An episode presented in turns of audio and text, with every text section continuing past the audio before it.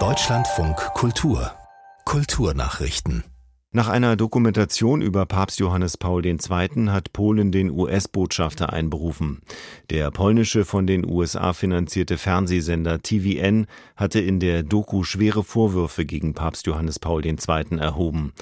Er legte Beweise vor, wonach der verstorbene Papst während seiner Amtszeit als Erzbischof in Krakau von sexualisierter Gewalt seiner Pfarrer gewusst und diese gedeckt haben müsste. Der Sender gehört zum US-Konzern Discovery und stand zuvor bereits mehrfach in der Kritik der polnischen Regierung. Sophie Rebmann. Im Zusammenhang mit den Handlungen eines Fernsehsenders, der auf dem polnischen Markt investiert, so heißt es auf der Seite des polnischen Außenministeriums, sei der US-Botschafter geladen worden. Die möglichen Folgen der Dokumentation seien gleichzusetzen mit einem Zitat hybriden Krieg, geführt mit dem Ziel, Spannungen und Spaltungen in der polnischen Gesellschaft herbeizuführen. Johannes Paul II. gilt in Polen als Nationalheld, weil er sich während seiner Amtszeit als Papst für die antikommunistische Oppositionsbewegung eingesetzt hatte. Der Schriftsteller Lutz Seiler erhält den Bertolt Brecht Preis 2023 der Stadt Augsburg. Seine Texte riefen Unerledigtes auf, erklärte die Jury.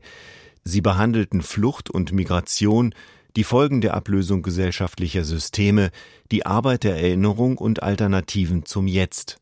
Seiler ist vor allem durch seine Romane Crusoe und Stern 111 bekannt. Der 59-Jährige ist außerdem als Literaturvermittler im Peter-Huchel-Haus Wilhelmshorst tätig.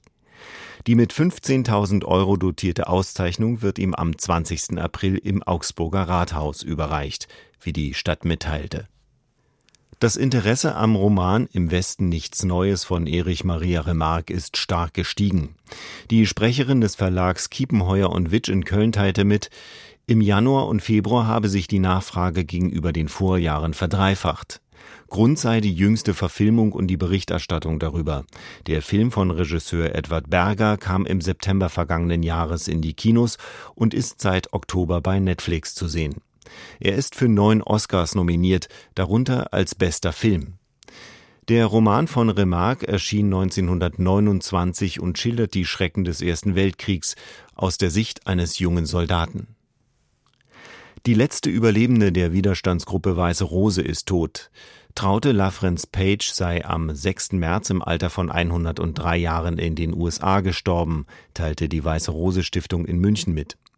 In der bayerischen Hauptstadt lernte sie 1941 als Medizinstudentin Hans und Sophie Stoll kennen und beteiligte sich ab November 1942 an den Flugblattaktionen.